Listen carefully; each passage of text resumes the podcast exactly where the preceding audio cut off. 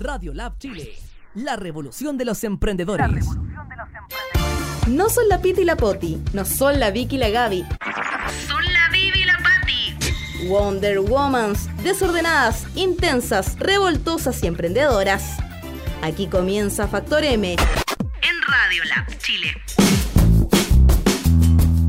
Bienvenidos a Factor M, uh, segundo programa. No lo embarramos en el primer programa, eso es muy bueno.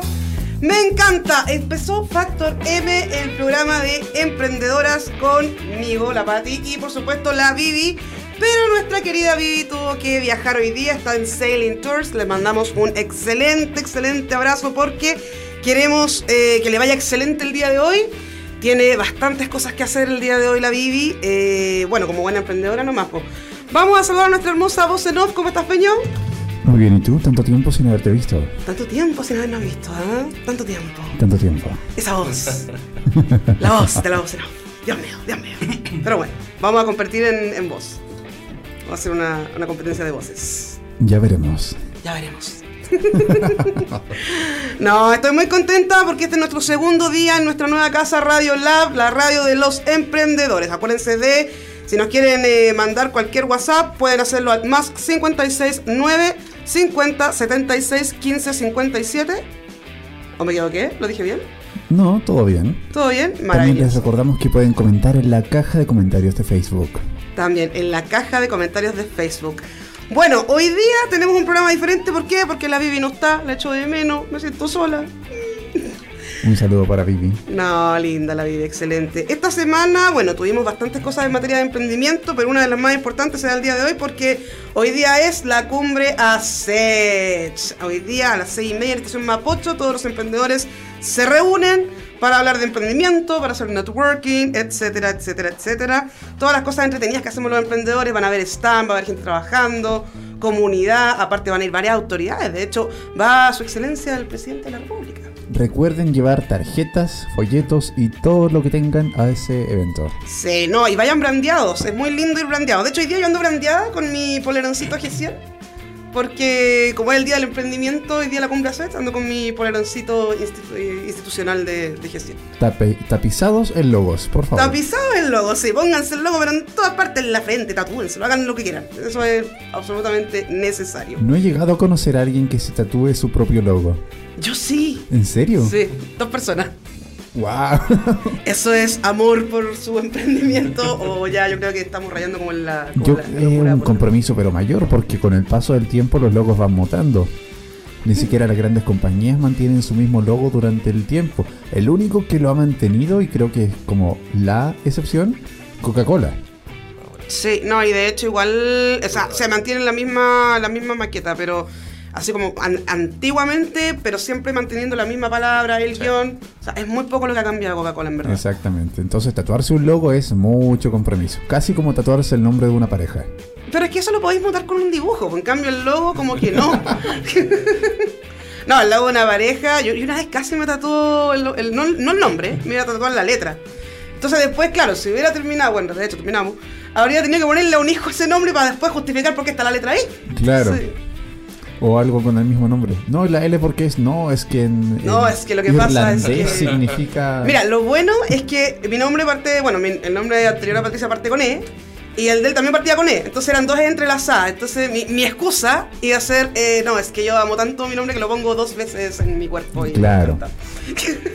¿Te iban a creer? No lo sé. No lo creo. Pero bueno, era- iba a ser mi excusa. Pero bueno, gracias a Dios no alcancé a hacerlo. Así que no, no hay ningún problema en esa área. Muy bien, muy bien. Muy bien. Oye, hoy día es jueves en Factor M, como saben, los días martes y jueves de 10 a 11 de la mañana estamos reunidos para hablar de emprendimiento. Eh, como dije, usualmente con la Vivi, la Vivi no está, pero no es que se haya mandado algún, alguna embarrada, lo que pasa es que tuvo que ir a trabajar y probablemente a mí también muchas veces también me toque ir a trabajar. Así que, ahora, no es que estar en la radio no sea un trabajo también, eso también es un trabajo. Pero somos emprendedoras, de repente tenemos que dividirnos entre muchos lugares. Si no estás tú, está ella. Si no está ella, estás tú. Y si no está ninguna, estoy yo. ¡Sí! Eso es maravilloso. Bueno, si estamos todos, maravilloso. Mejor aún. Mejor aún. Bueno, los días jueves usualmente en Factor M, ya lo que fue nuestra primera temporada, siempre era el día de los invitados. Era un día muy entretenido porque con la Vivi empezábamos a hacer todo lo que eran las entrevistas. Y hoy día tengo el piacere de que me va a tocar hacer la entrevista a mí. ¿A quién nos traes? Sorpréndeme. ¿Te sorprendo? Por favor. Te va a sorprender, te va a sorprender. Mira, te traje a una persona que es emprendedor. Es emprendedor, pero eh, además tiene, eh, bueno, viene con un desafío este emprendedor, porque va a tener que derribar bastantes estereotipos, porque la verdad es que su, su área de expertise, su industria, es una industria que no es muy... O sea, por lo menos desde hace un tiempo se entiende que tradicionalmente no hay mucha innovación ni mucho emprendimiento ahí. ¿Es cantante de reggaetón? No, no es cantante de reggaetón. No sé si perrea tampoco, no tengo idea, no lo he averiguado. En algún momento podría averiguarlo, pero no. No hoy. No, hoy, no hoy, no aquí, No aquí. no aquí. Bueno, entonces, el día de los invitados, redoble de tambores. Hoy día tenemos a el señor Claudio Agüero. ¿Cómo estás, Hola, Claudio? Bien, y tú, Pati, gracias. Bien, súper bien. Bueno, bienvenido a Factor M en Radio Lab, la radio de los emprendedores. Y bueno, para hablarles un poco, Claudio es eh, emprendedor, estudió Derecho en la Universidad Silva Enríquez. Sí, Enrique, sí. Y además es el fundador de su propio estudio jurídico llamado eh, Agüero y Compañía, un estudio jurídico boutique que se enmarca dentro de lo que es eh, la innovación y la- las novedades que hay en materia de emprendimientos jurídicos, eh, que son los, básicamente los estudios boutique, los estudios independientes, que usualmente se enfocan en algún área específica, pero este tiene algo bastante particular, es bastante versátil y bastante transversal, por eso lo invité. Así que, bueno, Cuéntame, bueno, vamos a empezar la entrevista obviamente tal, siéntete cómodo porque vienen muchas preguntas. Perfecto. Así que, bueno, partamos de lo medular. ¿Puede un abogado emprender desde lo jurídico? Porque los abogados en general siempre tienen como un perfil más tradicional, ajustado a los libros, estos códigos azules, medio raros que hay por ahí. El abogado debe emprender, no es que pueda emprender. Y de hecho es más, el, el- primer paso del emprendimiento es tú tienes que vender tu marca, pero yo te la regalo para que lo tengas acá. Y se acuerden cada de nosotros. Eh, Muchas gracias. Mira, esto parte de una idea que era absolutamente distinta a cómo se terminó ejecutando. ¿Ya? En primer lugar, estereotipos, uff, muchísimo. Los peores estereotipos son para el mundo jurídico. Lentos, muy clásicos, muy conservadores y ojo con lo que le puede decir un abogado. Todo eso lo derribamos. ¿Cuánto nos hemos demorado todavía? Pero esto partió siendo un proyecto en donde yo comencé de lo más clásico, como ayudante de Derecho Civil, una de las aristas más conservadoras. Eh, me metí en un estudio con un nombre en particular. eh, terminé siendo asociado, después socio y después decidí salirme por un factor muy importante. Los clientes eran solamente clientes y no me interesaba lo que ocurría con ellos, ni en su vida, ni nada. Era solamente facturar, solucionar problemas jurídicos y me di cuenta que cuando empecé a preocuparme, empecé a ver un nicho que era absolutamente más rentable desde el punto de vista de lo emocional, desde el punto de vista incluso de lo económico. Y los clientes me agradecían responderle un día sábado. Cosa que en todas las universidades te enseñan no responde un día sábado al teléfono, no conteste después de las 7 de la tarde. Empecé- yo empecé a hacer cosas distintas, eh, entre comillas. Eh, cuando empecé a hacer clase, yo no planteaba la clase como me habían enseñado los profesores. La única innovación que he visto en Derecho en clase, y lo he visto en una universidad muy prestigiosa, es eh, enseñarles pedagogía a los profesores.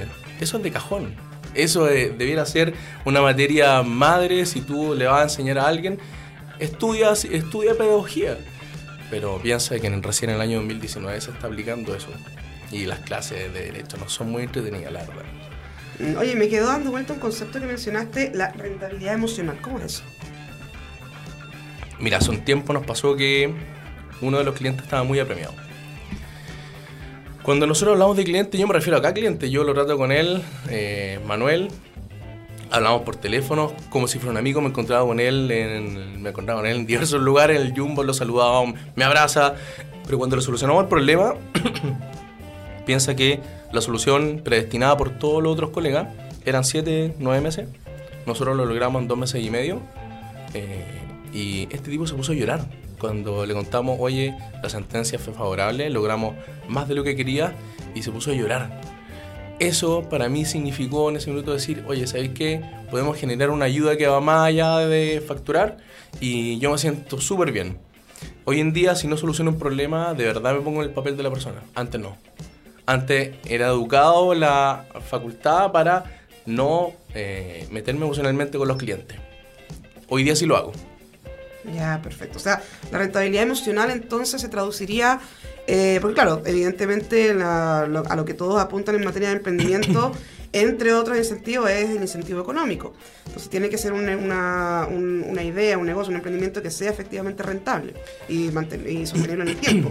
Pero también está esta- este concepto de rentabilidad emocional que tiene que ver con eh, la satisfacción que te da en términos emocionales el hacer un buen trabajo y de manera innovadora respecto de lo que es eh, lo que se espera en el mercado.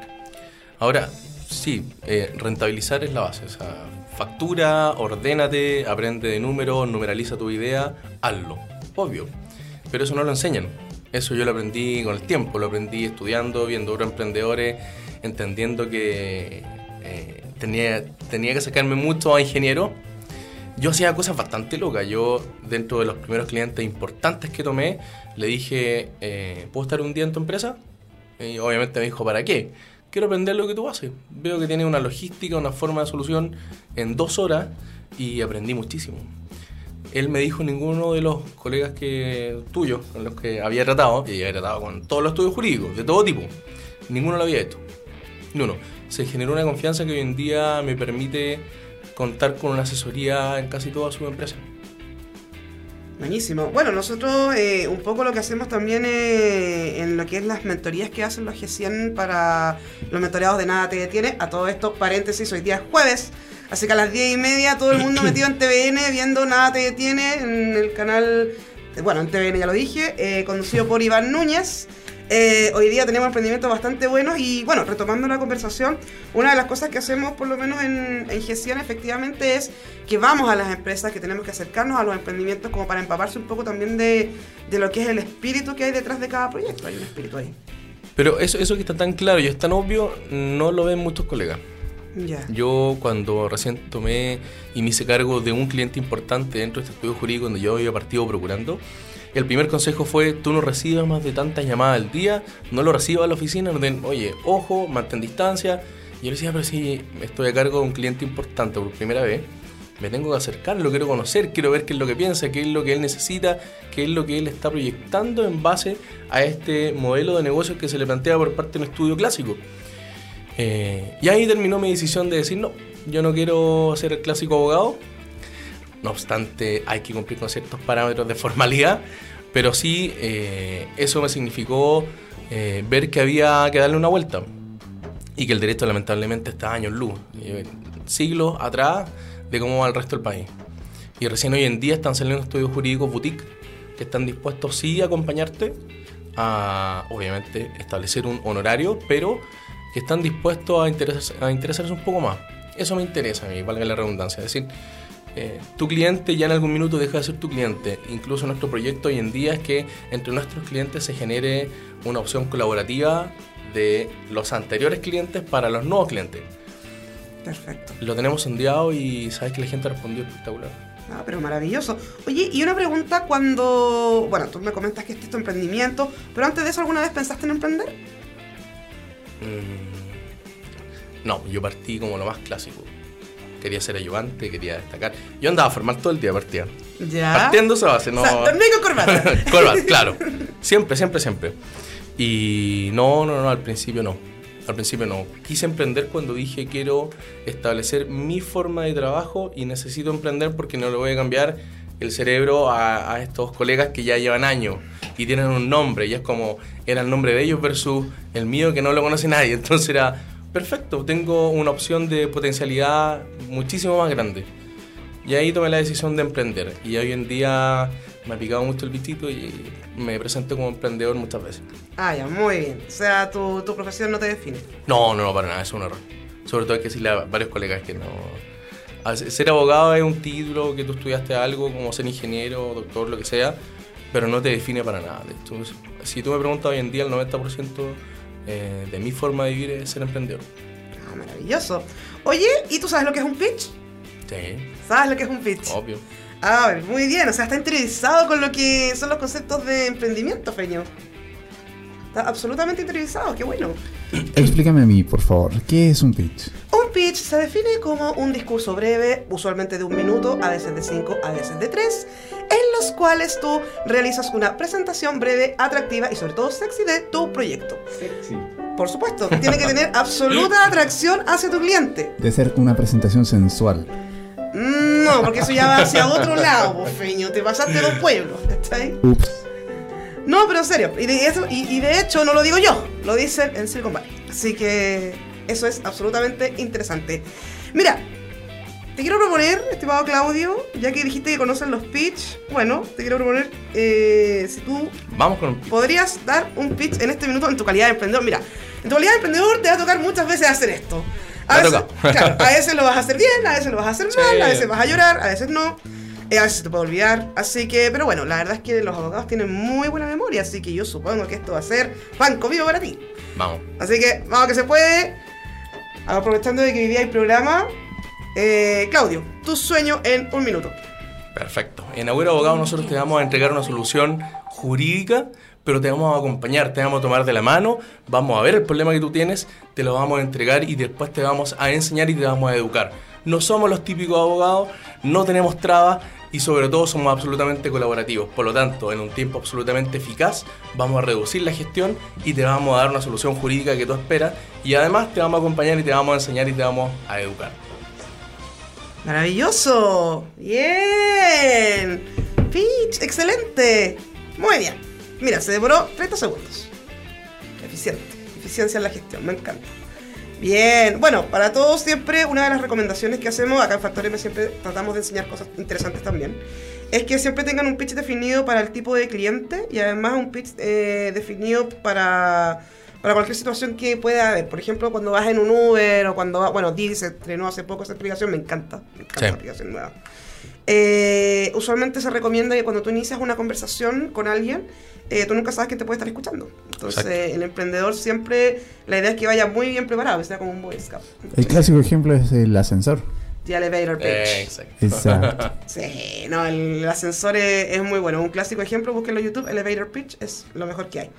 Bueno, eh, habíamos conversado ya de Claudio, para los que se vieron integrando, Claudio es abogado, eh, es emprendedor, estudió Derecho y tiene su propia firma de abogado y está tratando de innovar en materia de emprendimiento, ya lo ha logrado eh, a través de una mecánica de trabajo muy distinta a la tradicional. Nos acaba de mostrar lo que fue el pitch de Agüero y compañía. Y ahora mi pregunta es, ya que eh, entramos de lleno en lo que es emprendimiento, ¿qué es, eh, cuál sería, según tú, el, eh, la definición concreta de tu valor agregado?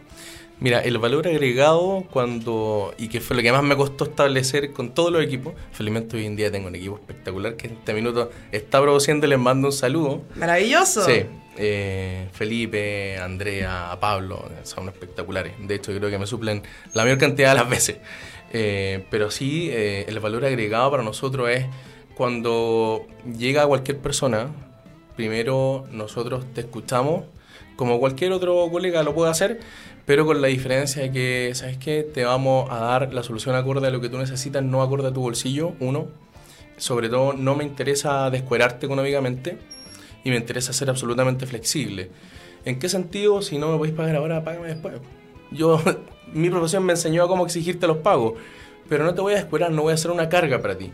Por lo tanto, si tú me preguntas un valor agregado, nosotros lo que hacemos buscamos rapidez por una parte, que esa es como la gran batalla que hay que tener en contra de tribunales, receptores, procuradores, pero nosotros además lo que hacemos es que tenemos una facilidad a tal punto que tenemos clientes que gracias a esa facilidad después nos recomiendan y cuando quieren emprender porque se empapan, y yo nombré la palabra educación como tres veces en el pitch, es porque nosotros también hacemos clases.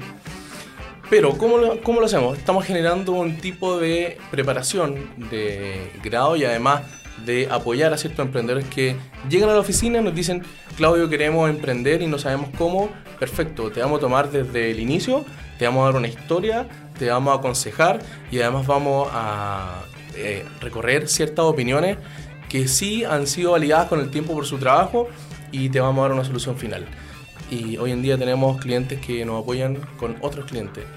O sea, el valor agregado es, hoy en día yo tengo un equipo que es el que ejecuta y tengo un respaldo de todos mis clientes que ya tengo, que vieron soluciones y que están dispuestos a apoyar a nuevos clientes. Ya, maravilloso. O sea, estás creando una comunidad de esta forma. Exacto. Maravilloso. Oye, ¿sabes que hay un evento que se hace varias veces al año? Yo te pensaba que era uno al año y no, es varias veces. Y aparte de eso, hay otro, otra situación respecto a este evento que voy a mencionar que se hace a nivel mundial, que son las Fuck Up Night. Las Fuck Up Night eh, son instancias donde se acercan emprendedores eh, que han tenido alguna situación particular que los ha llevado a querer casi dejar todo y volver a crear su currículum y volver al mundo laboral formal tradicional. Eh, y bueno, al final han dado vuelta las situaciones y han logrado no tener que hacer eso, sino que seguir en esta senda del emprendimiento. En este contexto, recordando un poco lo que son las Fuck Up Nights, que fueron una de las cosas que más, que más me impactó del mundo del emprendimiento, las Fuck Up Nights. Fue como mis, primer- mis primeros eventos a los cuales asistí en materia de emprendimiento. Eh, te quiero preguntar, Claudio, ¿tienes algún fuck up en tu vida? ¿Tienes alguna Sí, situación en por la cual tú hayas dicho, no, sabes que de- después de esto, no, sé que yo, yo me bajo de este carro, vendo mi empresa o la cierro definitivamente, le pago a los trabajadores lo que hay que pagar y, y nos vamos para la casa y vamos a construir currículum y a seguir haciendo otro tipo de cosas? Yo he contabilizado desde que empecé a emprender por lo menos tres oportunidades donde uno dice, ¿sabes qué? Chao, me voy, me empleo, más fácil, se recibe un sueldo, tengo un horario, eh, pero no estoy dispuesto a vender en mi felicidad. ¿En qué sentido? Todos mis proyectos, todos, han comenzado con un error de mi parte en cuanto a formar equipo. Es muy difícil formar equipo, pero sobre todo cuando tenía alguien que te está presionando a niveles ya brutales. Me pasó una vez que eh, no me importaba si tú tenías problema o no. Yo te exigía. Y si el escrito estaba malo, oye, corrígelo ahora, ya. Y, tengo, y estoy sumamente apurado y lleno de actitud soberbia, prepotente. Hasta que me tocó con alguien que efectivamente era muy bueno. Y tuve que volver a hablar con él. Y me di cuenta de, chuta, me salía más caro esa actitud. Uno, dos, generaba una antipatía. Nadie creía en mi proyecto y por lo tanto, lo que era peor, eh, no tenía un equipo que me respaldara. Entonces dije, mi peor eh, fuck up soy yo, eh, estableciendo una exigencia brutal. Porque en realidad eh, no había ninguna diferencia entre presentar un escrito X eh, versus otro, si tienes claro el contenido, si tienes clara la ejecución. Por lo tanto, me pasó que mucha gente que trabajó conmigo era como "Oye, este tipo de miserable para trabajar, exige, exige, exige. Y eso fue el peor error que tuve. No escuchar con quién era mi equipo, eran trabajadores, yo ahora son mi equipo, mi respaldo, son mis amigos. Los visito, me tomo un café con ellos muchas veces en sus casas, eh, soy amigo de sus parejas, los conozco en la vida personal, antes no. Y yo creo que lo peor, lo peor es querer formar un equipo de trabajo en base a un régimen dictatorial. Y lo primero que hice fue cambiar. Yo primero hacer una, una crítica brutal, una autocrítica que me dejara entrever todos mis errores. Y cuando lo hice, estoy en camino como de mejorar. Hoy en día no tengo problemas si, un- si alguien del equipo me dice, Claudio, me siento enfermo, eh, voy igual. No, no, no vayáis. Oye, voy a llegar tarde, no te preocupes. Si yo, a ver, yo no creo en las jornadas laborales. Uno. Dos, no todos, no todos trabajan igual. No tienen por qué trabajar en el mismo horario. Y en tercer lugar, el, el resto del equipo tiene que entender que aquí como el único loco entre comillas soy yo. Así que que se ordenen, perfecto. Yo tengo una funciona con Cartagán. Sin Cartagán no funciona el estudio. Y el resto me interesa de verdad muy poco. O sea que yo no exijo tiempo, no exijo. Lo que exijo es, lo puedes hacer, ¿te parece? Y empecé a ver las virtudes de cada persona. Yo a veces te exigía a todos lo mismo y ahora no. Eh, Ahora sé quién tiene una virtud para atender a un cliente enojado o solucionar un problema crítico en poco tiempo. Perfecto, ya tengo la persona clara y no le voy a exigir al resto. Tengo claras las virtudes de cada uno, pero cuesta. Es un trabajo, uff, yo creo que eh, uno de los más difíciles es, uno, bajar el ego y pensar que tienes que aprender toda la vida. Sí, de hecho yo soy de la, de la misma idea, concuerdo de que uno de los requisitos para poder emprender y tener éxito es despojarse del ego.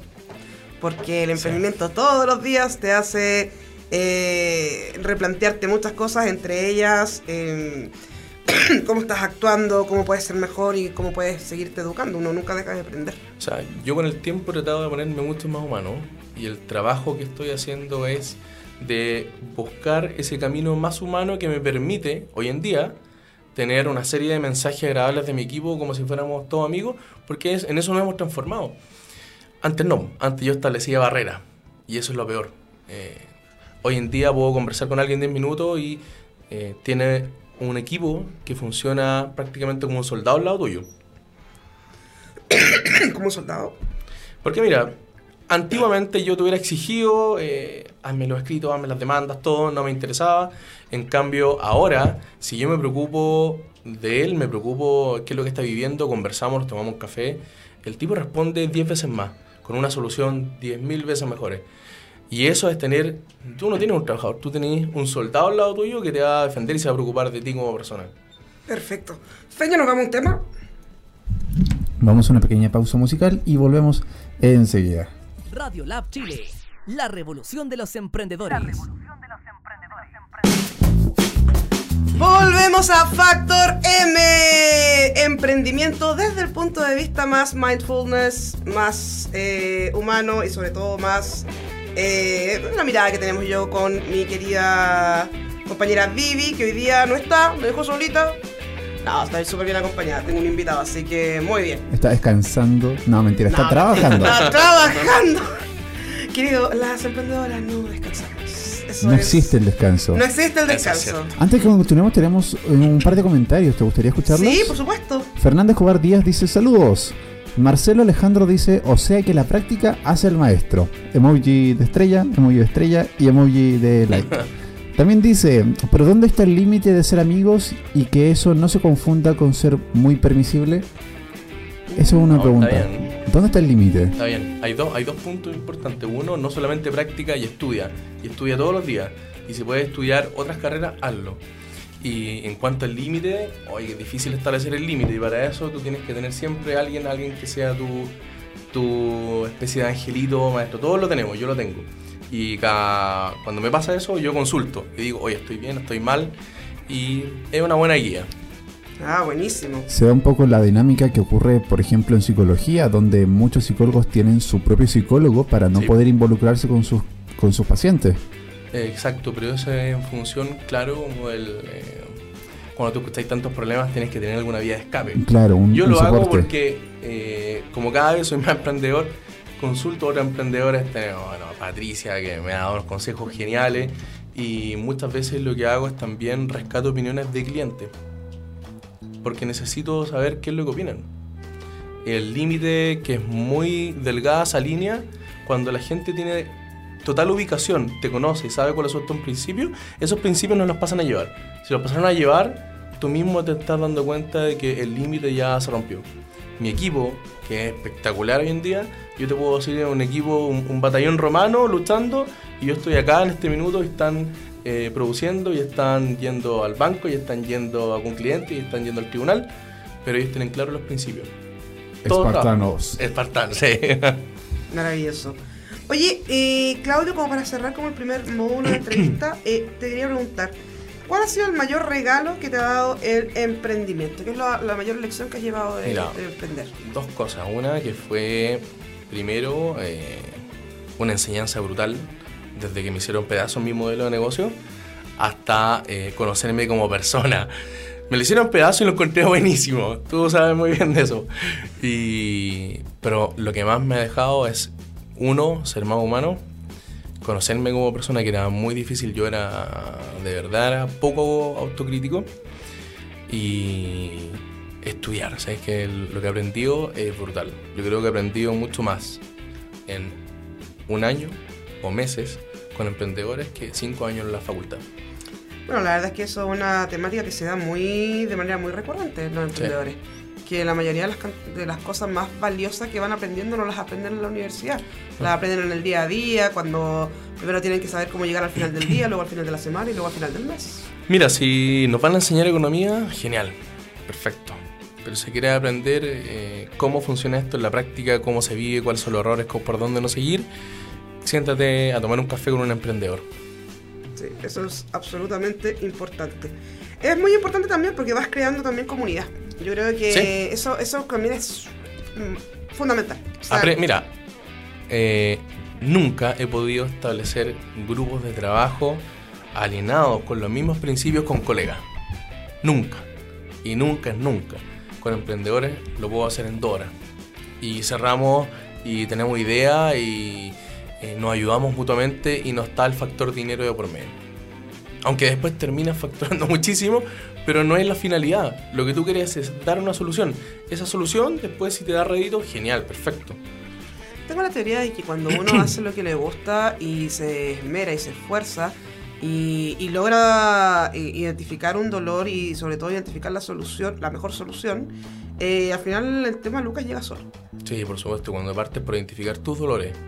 Además, no, no los dejes de lado, enfréntalo y después identifica los dolores de- del resto y trata de buscar una solución. Mm, Si buscas soluciones, te diferencia inmediatamente de un empresario, por ejemplo. Por supuesto, porque sabemos también que emprendedor y empresario no es lo mismo. Exacto. No es lo No mismo.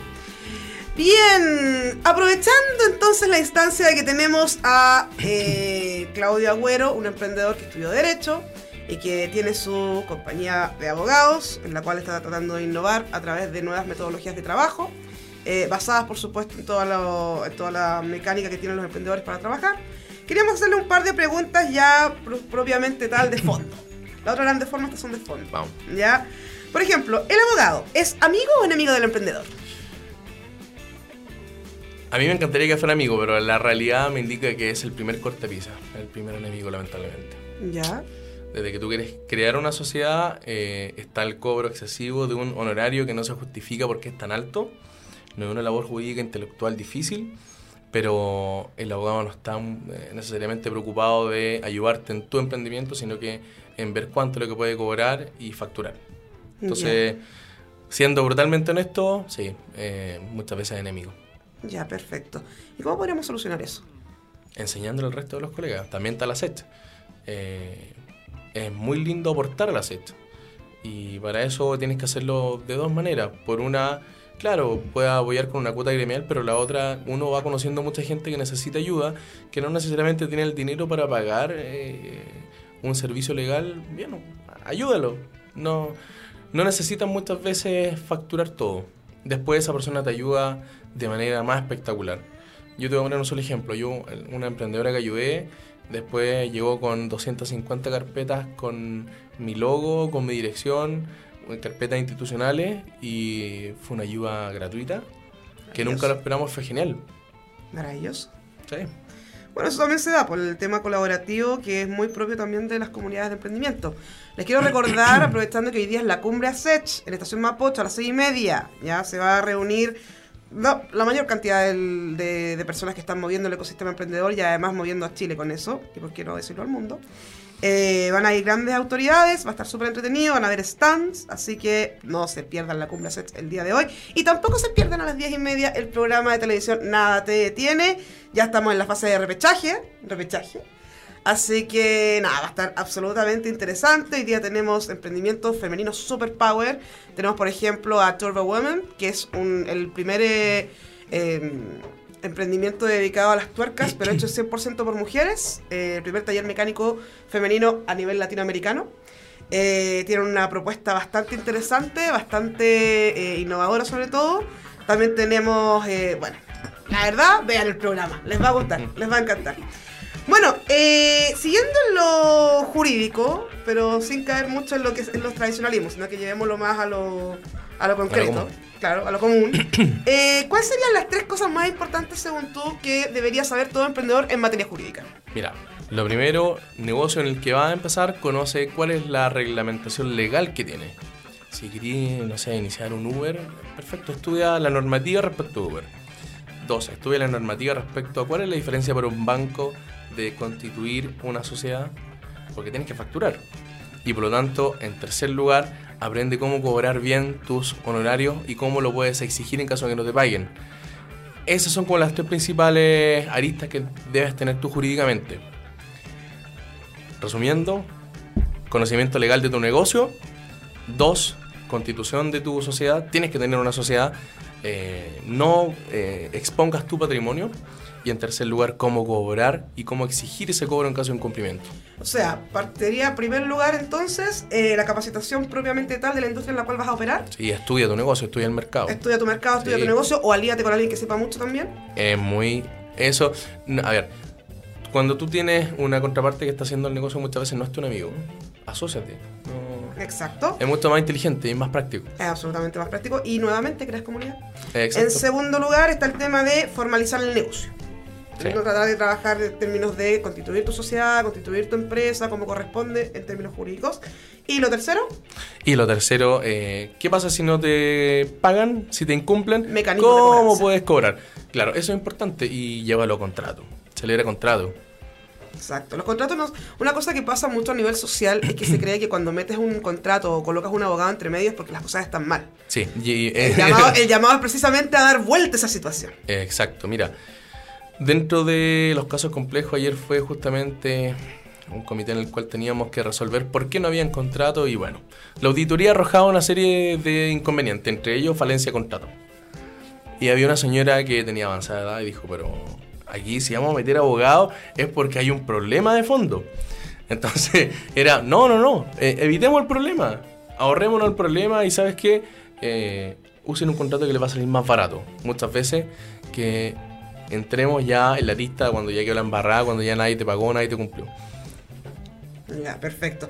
Mira, una cosa que hablamos en el último programa cuando estábamos con la Vivi, que la Vivi se, se explayó mucho en ese tema, eh, y que me encanta cuando la Vivi se explaya porque explica tantas cosas y acá tan bonito, eh, era el tema de la ley de pago a 30 días. Y a partir de eso nos llegaron muchas preguntas, porque la Vivi tenía una postura, yo tenía otra. Finalmente preguntémosle al experto. Eh, ¿Cómo ves tú el tema de la ley de 30 días? ¿Es un dolor de cabeza para los emprendedores o es algo que eh, ayuda a los A emprendedores? Porque se anunció con bombo y platillo Sí. como algo espectacular. Partamos de la siguiente base que por lo menos antes no había. Ya. Ya, está, se sentó en la discusión y por lo menos eso está. Eso es un plus, que hay que mejorarlo, obviamente. Que tienes que mirar otras legislaciones en donde esto ha funcionado bien, perfecto. El problema es que acá cuando se crea una ley, no se hace al alero de, por ejemplo, ¿qué es lo que dice el Servicio de Impuestos Internos con la emisión de la factura? ¿Te quedas sin herramientas legal para poder cobrarlo de verdad? Sí, obvio, pero busquemos una solución. Si la solución la está dando la propia ley, ¿se puede mejorar con qué? Con otras leyes complementarias. Y lo que aquí ocurrió es que en el caso práctico tendría que haberse explicado que esta ley pudiera funcionar bien con otras leyes en complemento. Perfecto. O sea que eh, en sí no está muy bien el hecho de que esté presente, pero no, hay, mejorar. hay que mejorarla, obviamente. Bueno, el trabajo legislativo tiene un gran problema. Mm, No sé si ahondarlo, pero eh, cuando hay exposiciones de expertos eh, en el eh, poder legislativo no se escucha a estos expertos. Van prácticamente a hablar a la nada y no hay un análisis de, oye, un experto te está diciendo que esta ley pudiera ir por otro camino, o sabes que no basta solamente con ir al Ministerio de Economía, Fomento y Turismo, no. Eh, busquemos otro camino. Los expertos no son escuchados. ¿Quiénes son los expertos en un país? Quienes están impartiendo clases en las universidades más prestigiosas y te enseñan y estudian todo el día una ley. Ellos no son escuchados. complicadísimo entonces. Bueno, y finalmente, eh, otra ley que se aprobó hace poco, bueno, ya no se aprobó, No, pero, pero está a discusión. que ya está en discusión, es el tema de la ley de las 40 horas de jornada laboral. Hace poco estábamos conversando eso, de que Sí. tú mencionabas de que no, no entiendes el concepto de jornada laboral. Yo tampoco. Yo tampoco. Eh, no. y yo creo que ningún emprendedor lo entiende mucho, ¿ah? el tema yo, de la yo jornada no tengo laboral. jornada. Ayer estaba una reunión online que fue mucho más práctica y terminamos una de la mañana. Y no tengo y yo después seguí trabajando porque quedé inspirado. Yo no estoy de acuerdo con la reducción de jornada laboral por una razón lógica. ¿Por qué? Esto, si tú lo ves, esto es una copia de lo que ocurrió en Europa. En Europa el nivel de producción ha disminuido. Económicamente no es óptimo. Si tú quieres aumentar la economía, no lo hagas desde ese punto de vista, sino que, oye, si vas a trabajar, trabaja si estás empleado, ya está bien. Se puede justificar una ley de, de 40 horas, pero resulta que cuando te apasiona, no le vas a dedicar 40 horas. Le vas a dedicar, oye, Elon Musk le dedica el doble, el triple. O sea, no es, no es un sinónimo de garantía económica disminuir la jornada laboral. Y la verdad no conozco eh, ningún país que haya resultado todavía. A menos que tuviera derechos sociales espectaculares, que acá no están.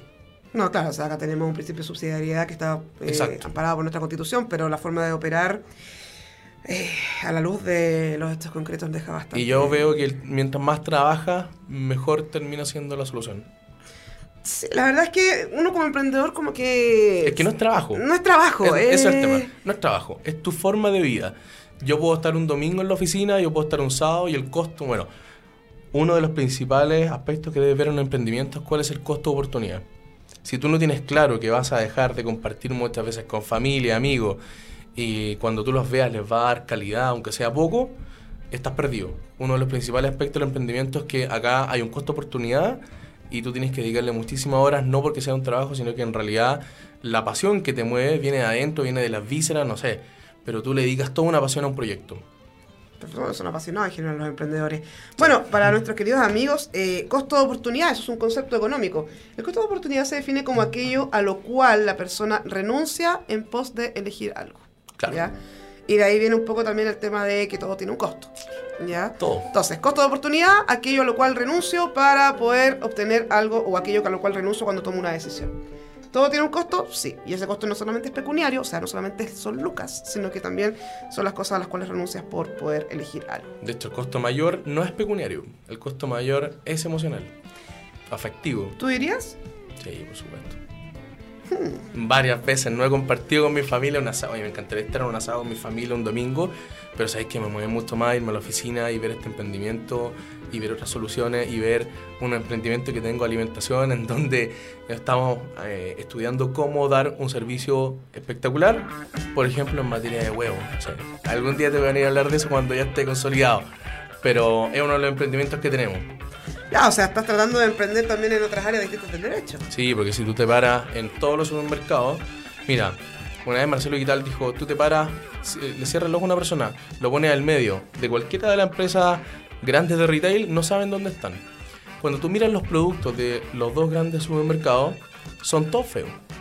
Salvo uno o dos supermercados que están ubicados en un lugar determinado de Chile, eh, ya sea Bilbao, pero es nada. En cambio, oye, ¿por qué no le puedes dar a una gente común y corriente, una persona que de verdad está dispuesta a adquirir un producto de calidad con un packaging hermoso? Y que ese packaging tenga una sustentabilidad. No lo botes. Vuelve a usarlo, te doy un descuento y, y cada vez nos estamos conociendo más y después ya no te voy a llevar huevos, te voy a llevar verduras, hortalizas, quesos de calidad con premio.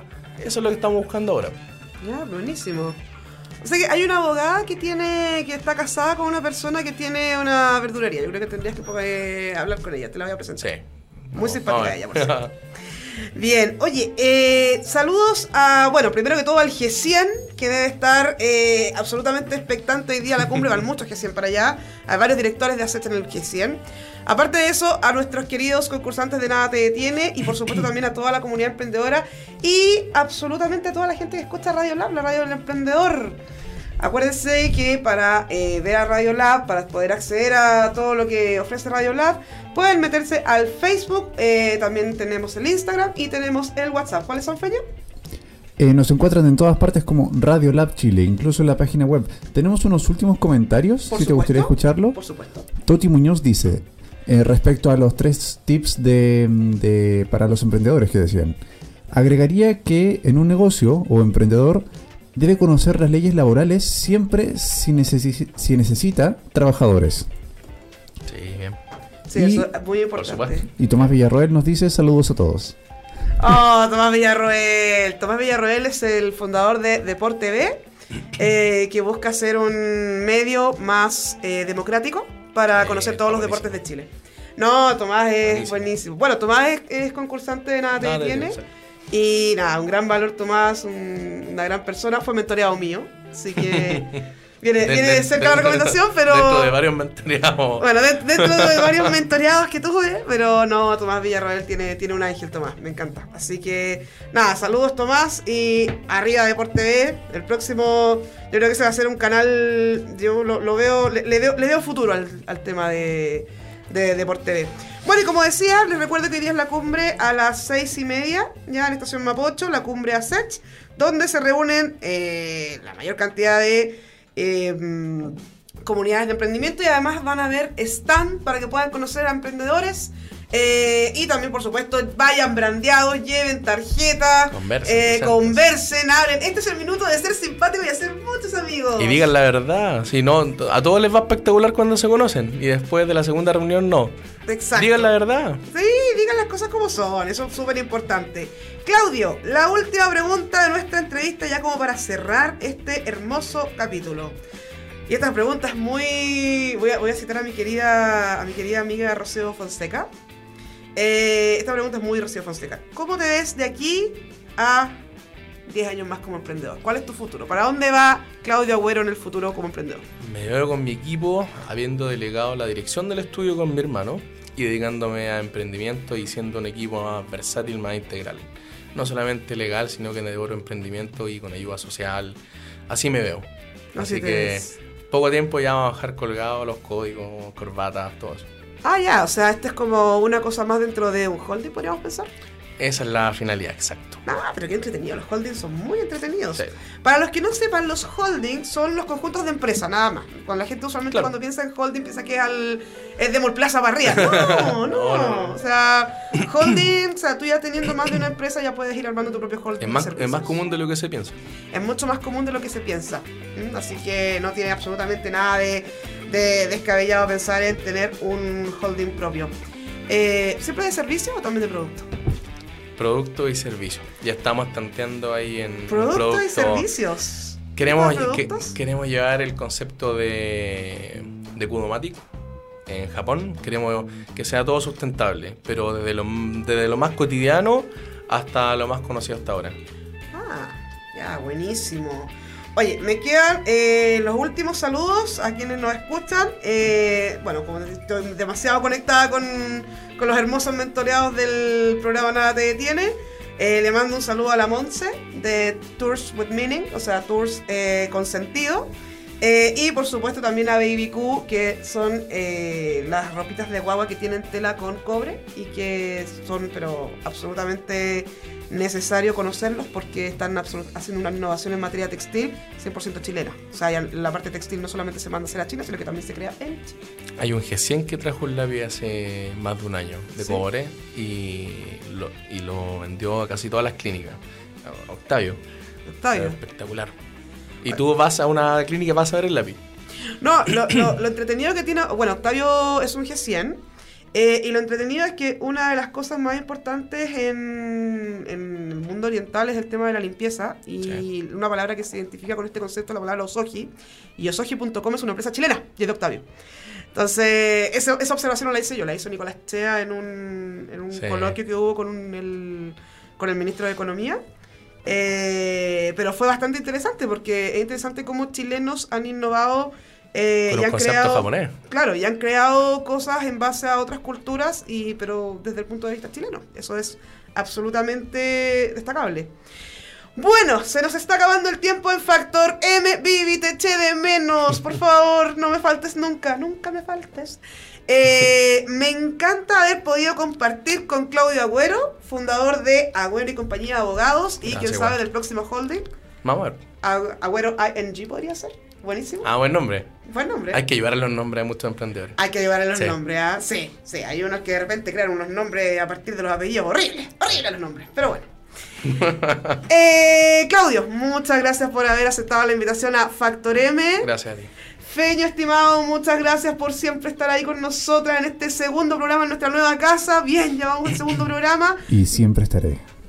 Maravilloso. Ah, vos, vos FM. Yo también. Siempre estaremos. Tú estarás, yo estaré, estaremos. Maravilloso. Y todas las conjugaciones posibles.